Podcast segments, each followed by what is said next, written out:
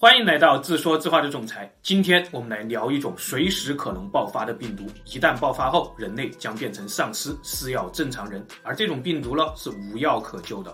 到最后，最坏的结果就是全人类都变成丧尸，然后灭绝。我第一次听到这个说法的时候，是在大学里实验室的学姐给我讲的。我当时心想，这不就是丧尸片吗？又不是事实，你逗我玩了。但后来学姐跟我讲，这种病毒就是软病毒。然后学姐慢慢给我讲清楚了软病毒背后的真相。当时听到的时候，真的我差点就吐在了实验台上，真的是一个比丧尸片还要恶心的故事。后来我也不知道哪里来的好奇心，竟然跑去查了很多关于软病毒的资料。我发现科学家们还推测，这种病毒曾经可能爆发过一次。大约是在四万年前，导致了全球丧尸潮。我们每个人的祖先可能都是这场全球丧尸潮中的幸存者。为什么这么说呢？因为科学家们发现，我们每个人的二十号染色体上几乎都有一个叫做 PRNP 的基因，这个基因正是用来抵抗软病毒的。而没有这个基因的各种原始人，可能都因为上一次软病毒导致的全球丧尸潮爆发而被灭绝了。今天我们就来把当年学姐给我讲的这个软病毒背后的故事分享给大家。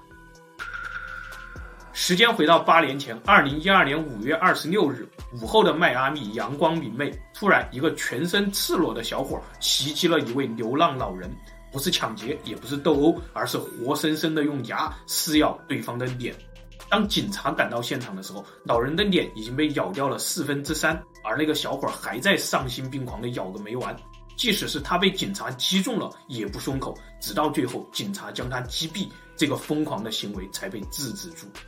后来经过法医的调查，这个小伙是因为嗑了药导致神经错乱而变得和丧尸一样。他当时的体温超过了四十度，一边跑一边脱衣服，就跟智障一样，还表现出极强的攻击性和自残倾向，发起疯来力大无穷，四五个壮汉都拉不住，电棍也无法电晕他。为什么会这样呢？因为他的脑组织和神经系统已经被药物破坏，他的身体正在被一个变异的神经中枢所控制。还好这个变异的神经中枢不会传染，要不然这就真的变成现实中的丧尸事件了。但是事实中还真有一种神经中枢变异还能够传染给别人的案例，故事也发生在美国。我们继续看，美国首次报告丧尸鹿的事件是在一九六七年，当时人们发现了一些野外的鹿，它们变得走路不稳、流口水、瞳孔涣散、呆滞，不惧怕人类，还攻击人类，也攻击同类。被它们攻击过的鹿呢，也会出现同样的症状。这种现象由来已久，但是也不传染给人类，只在鹿群中传播，并未引起足够的重视。后来，韩国、加拿大等地也出现了这些丧尸鹿。这几年呢，美国的丧尸鹿事件越来越严重。官方报告，在2019年，这种丧尸鹿正在席卷美国和加拿大的二十四个州。图中这些红色的标记是已经有超过百分之二十五的野鹿被感染的区域，有些重点区域野鹿的感染率甚至超过了百分之七十九。还记得韩国电影《釜山行》吗？整个丧尸故事就是从一头丧尸鹿被车撞倒后又跌跌撞撞爬起来开始的。到此为止，现实和丧尸片似乎只相差一个鹿把病毒传染给人。专家们向公众宣布，这种病毒叫做软病毒，丧尸鹿就是软病毒在鹿群中爆发的产物。以目前人类对软病毒的了解，一旦发病，无药可救。软病毒会攻击受感染动物的大脑和神经中枢，让动物无法控制自己的身体，身体将被一个变异的神经中枢所接管。这些软病毒的主要传播途径就是食用受感染动物的肉。最要命的是，这些软病毒的潜伏期长达一年，也就意味着一头被猎杀的鹿虽然看上去很健康，它的肉也看上去很鲜美，但事实上，这些鹿肉中已经存在了可能感染给人类的软病毒。值得庆幸的是，经过科学家们的研究以后，发现目前这些丧尸鹿身上的软病毒似乎还很难传染给人类，或者即使人类携带了，也不会发病。所以到目前为止，这些丧尸鹿身上的软病毒只在鹿群中传播，还没有传染给人的病例。但是在英国情况就有所不同了。二零一二年，一个英国小女孩的妈妈在 BBC 上含泪的讲述了一个故事。他说自己的女儿活泼可爱，喜欢游泳和运动，也喜欢吃牛排和香肠卷。去年圣诞节的时候呢，自己为女儿精心准备了一份礼物。女孩打开这个礼物以后，高兴地欢呼了起来。这是一双女儿梦寐以求的运动鞋。可是很快，冬天还没有结束，女儿就再也不穿这双鞋了。妈妈问她是鞋小了吗？她回答也不是，就是感觉我穿这双鞋的时候总是站不稳。冬天结束时，女孩就不仅仅是站不稳的问题了，经常无缘无故的摔倒。送到医院检查以后，医生冷冰冰地说：“变异性克雅二氏病。”妈妈听到这个词，差点绝望地晕倒了过去。从那以后，小女孩就再也没有站起来过。从轮椅到病床，一年中，医生们束手无策，妈妈哭干了眼泪，小女孩也在痛苦中离开了我们这个世界。这个所谓的变异型克雅二氏病。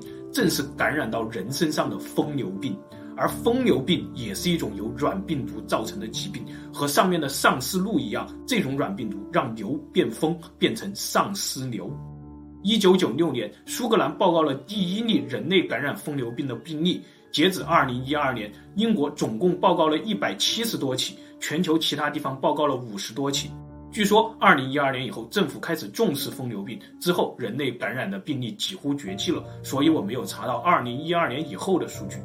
但是我仍然查到，二零一二年英国健康保护署的一项调查研究表明，每两千个英国人中就有一个人存在异常的软病毒携带迹象。另一个层面，英国至今有超过四十万吨的感染了疯牛病的牛尸等待着处理，它们被安放在英国各地的秘密仓库中，处理的过程非常麻烦。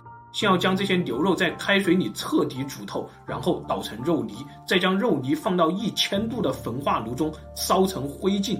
到今天为止，彻底焚毁这些牛尸至少还需要四年的时间。为什么处理这些带有疯牛病软病毒的牛尸会这么繁琐呢？这正是软病毒的可怕之处，因为它根本就不是一种病毒。时间回到一九五零年代初，南太平洋的原始森林中爆发了库鲁病。本来居住在这里的弗雷人，他们是很少与外界文明沟通的原始部落，但是当地政府报告，这些原始人中正在爆发一种怪病。患病人会傻笑，浑身颤抖，然后发烧，接着就不会说话。患者开始无法控制自己的身体，最后患者往往在无休止的舞蹈中死去。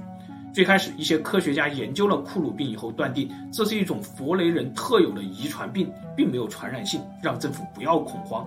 但是有一个叫做盖杜谢克的科学家觉得这种病很可能具有传染性，于是他决定深入原始森林去彻底调查病因。最开始，盖杜谢克进入原始森林以后，研究了库鲁病患者的尸体，但是他并没有从中分离出任何可疑的致命微生物，也就是病毒、细菌、真菌这类病原体。然后呢，他把目光聚焦到了当地人的饮食和水源上，结果还是没有发现任何异常。他又怀疑是不是土壤中含有一些重金属导致了库鲁病，但检测的结果依旧毫无异常。这之后，他住进了原始部落，和弗雷人同吃同住，每天生活在一起，仔细地观察每一个细节。但最终，他还是没有找到任何病原体。就在居住在部落中的这段时间，他利用现代的科学帮助弗雷人解决了很多问题，救死扶伤，也传授知识，俨然就成了部落中受人尊敬的长老。这段时间中，他的身边依然有很多弗雷人因为库鲁病而去世。但他自己却丝毫没有感染库鲁病的迹象，这种反常的现象让他一度怀疑自己是不是真的搞错了，库鲁病真的是一种只有弗雷人携带的遗传病，而非传染病。正当他准备放弃的时候，一个关键性的事件发生了。这一天，部落中有一个长老因为库鲁病去世了，部落成员们最隆重的一项祭祀，就是把长老的大脑取出来，分给家族成员和部落其他的长老们食用。盖杜谢克假装吃掉了他的那一份，但事实上呢，他悄悄把这些样本保存了下来。回到实验室以后，他仔细地检查了这些样品上是否带有微生物或者病毒，结果仍然是什么都没有发现。接着，他把样品捣碎以后，植入到了一只健康的大猩猩的脑中，结果这只猩猩出现了库鲁病的症状。实验终于有了眉目。下一步，他把样本过滤，过滤掉当中可能存在的微生物和任何病毒，只保留蛋白质颗粒。结果，这些蛋白质颗粒移植到健康大猩猩的脑中以后，依然可以让大猩猩感染上库鲁病。接下来，他又提取了这个患有库鲁病大猩猩的大脑样本，样本分为两份，第一份按照上述的步骤过滤掉所有的可能微生物和病毒，另一份除了过滤，还要用蛋白酶处理，让所有的蛋白质也变性。结果，第一份样品让猩猩染病，第二份样品并未让猩猩染病。看来问题就出现在这些蛋白的身上。后来，盖杜谢克得出结论：库鲁病是一种由未知的病原体所引发的疾病。这种病原体既不是微生物，也不是病毒。再后来，一九八二年，另一位叫做斯坦利·普鲁辛纳的科学家才弄明白，这种未知的病原体就是蛋白质本身，并且给这种病原体取名“软病毒”。软是蛋白质的简称，病毒表示它是一种病原体，更准确的翻译也叫做软毒体。怎么理解蛋白质呢？宏观上来看，蛋白质就是我们俗称的肉；微观上来看，蛋白质就是构成碳基生命的最基本砖块。也就是说，软病毒就是砖块本身。这两位科学家也因为研究软病毒而获得了1976年和1997年的诺贝尔生理学奖。现代科学界对软病毒非常重视，因为它太特殊了，它和地球上所有人称之为生命的东西都不一样。因为它没有遗传物质，它就是一团蛋白，但是它又能够通过蛋白的不同折叠形态来保存遗传信息，并且这些遗传信息可以让软病毒呈现出某种生命的特征，比如繁衍、变异。这些生命的特征具体的表现就是，人们会在食用了带有软病毒的食物以后被感染，感染后软病毒就能长期的潜伏在患者体内，潜伏期可能非常久，甚至终身不会发病，也有可能通过某种未知的遗传方式遗传给下一代。但是，一旦发病，就能让患者的神经中枢变异，患者就会变得智商低下，身体不受控制，最终在疯狂中死去。同时，科学家也不确定某种感染到人身上的软病毒是否会让人的神经中枢变异得更加疯狂，就像故事最开始的那个黑人小伙儿一样。因为软病毒在各种物种间爆发后呈现出的病症是不同的，有轻有重。比如弗雷人的库鲁病，小女孩的变异型科亚二氏病，这都相对温和，但疯牛病丧尸路却比较疯狂。由于软病毒已经超越了我们对生命的理解，所以任何针对生命所研发的药物对它都是无效的，包括我们的免疫系统也会对这种非生命随意放行，让它在我们的身体中横冲直撞。绝大多数的消毒水和消毒方法对软病毒都是无效的，因为它就是蛋白质本身。即使加热到了六百度，只要蛋白质的结构没有全部被破坏掉，软病毒依旧是活的。辐射、高强度的紫外线对它也是无效的。